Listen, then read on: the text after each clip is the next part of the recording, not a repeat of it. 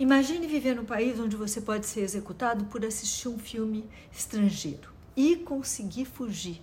Yeonmi Park é uma ativista pelos direitos humanos, a mais célebre desertora do terrível regime ditatorial da Coreia do Norte. Park tinha 13 anos quando ela conseguiu escapar do país. Ela assistiu a própria mãe sendo estuprada, foi traficada e ficou desnutrida durante a fuga em busca de liberdade. Hoje é cidadã dos Estados Unidos e dedica a vida a trazer atenção global para a situação do povo norte, norte coreano.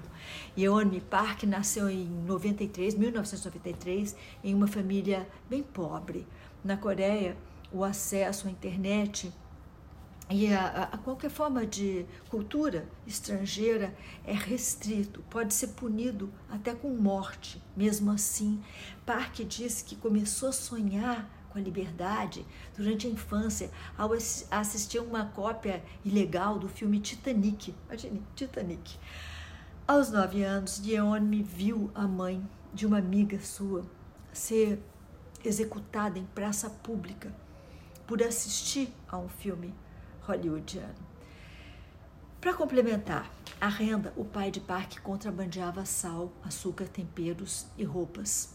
Quando o crime foi descoberto, ele foi condenado à prisão em um campo de trabalhos forçados. Escapou após quase dois anos, subornando um guarda, e a família decidiu tentar fugir do país pela fronteira com a China, ao norte, ali do lado, né?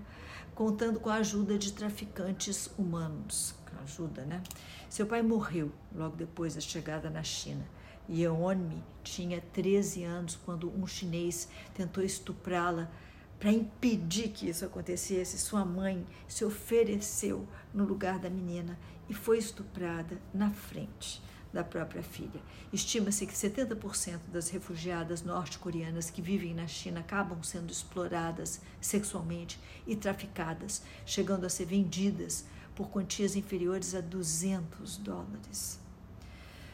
Com a ajuda de ativistas dos direitos humanos, Yeonmi e a mãe conseguiram fugir para a China, é, da China, para a Coreia do Sul, através da Mongólia, passando pelo deserto de Gobi.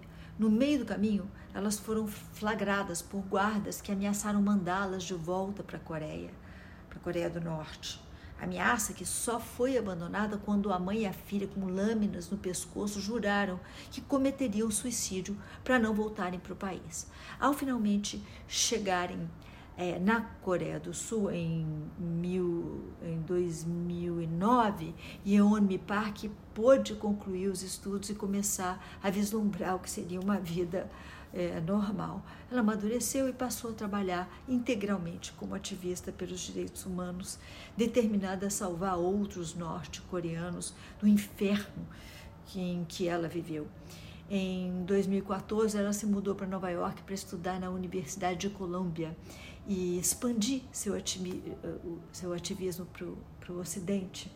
A história de Yeonmi Park é, ganhou atenção mundial no mesmo ano, depois dela palestrar, talvez você tenha visto no evento One Young World em Dublin, o relato dela sobre a, a vida na Coreia do Norte e sua fuga trouxe lágrimas aos olhos de todos os presentes e o vídeo com sua fala é, viralizou na internet, alcançando 50 milhões de visualizações em dois dias.